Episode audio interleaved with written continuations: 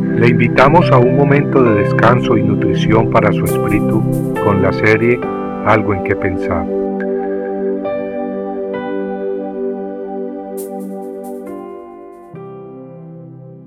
Entonces toda la multitud de la región le rogó que se marchase, y Jesús, entrando en la barca, se fue. Esa fue la escena final cuando el Hijo de Dios visitó a los Gadarenos. Pero, ¿qué fue lo que hizo Jesucristo para que la multitud de la región lo sacara?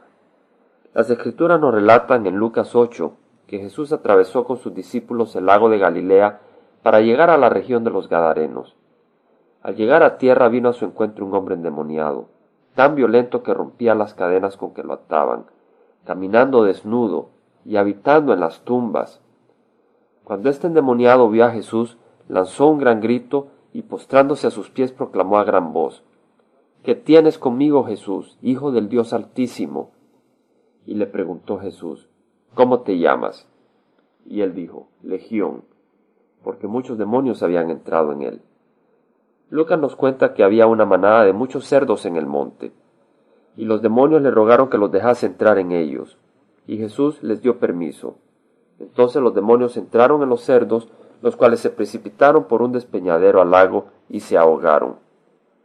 La gente de la ciudad y los alrededores salieron a ver lo que había pasado, y hallaron al hombre de quien habían salido los demonios sentado a los pies de Jesús, vestido y con su juicio sano.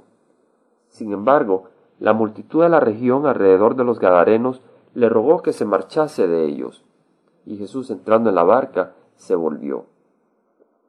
Hoy, al igual que hace dos mil años, encontramos hombres y mujeres que han encontrado paz en Jesús, hombres y mujeres que han encontrado al Hijo de Dios, al Príncipe de paz, y han escogido sentarse a sus pies para escuchar su palabra y gozar de su presencia. Ellos, al igual que el hombre endemoniado, estaban desnudos, es decir, sus pecados y vergüenza estaban descubiertos, pero ahora ya no están desnudos, pues han sido cubiertos por la sangre de Cristo.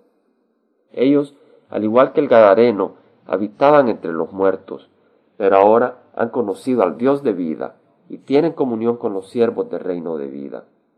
Ellos, al igual que el hombre que Jesús libró de las manos de Satanás, han regresado a sus casas a contar las grandes cosas que Jesús ha hecho.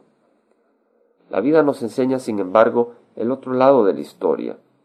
Y es que hoy, al igual que hace dos mil años, hay personas que están demasiado ocupadas apacentando cerdos, cuidando sus negocios, como para permitir que sus vidas sean interrumpidas. Están demasiado ocupadas para que sus planes sean trastornados. Tal vez no le piden a Jesús que los deje y se vaya, pero tampoco lo dejan entrar. En Apocalipsis 3:20 Jesús dice, He aquí, yo estoy a la puerta y llamo. Si alguno oye mi voz y abre la puerta, entraré a él y cenaré con él y él conmigo. Amigo, Jesús tal vez está tocando hoy a la puerta de tu corazón. Tú puedes abrir la puerta y dejarlo entrar para que transforme tu vida y te dé paz. O puedes dejar la puerta cerrada, que equivale a decir, no necesito que entres, no deseo que interrumpas mi vida, estoy muy ocupado con mis planes. ¿Cuál es tu respuesta?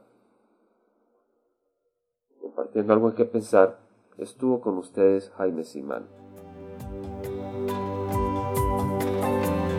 Si usted desea bajar esta meditación, lo puede hacer visitando la página web del Verbo para Latinoamérica en www.elvela.com. Y el Vela se deletrea E L B de verdad E L A donde también encontrará otros materiales de edificación para su vida. Puede también escribirnos al Vela Pio Box 1002 Orange, California 92856, Estados Unidos. Dios le bendiga.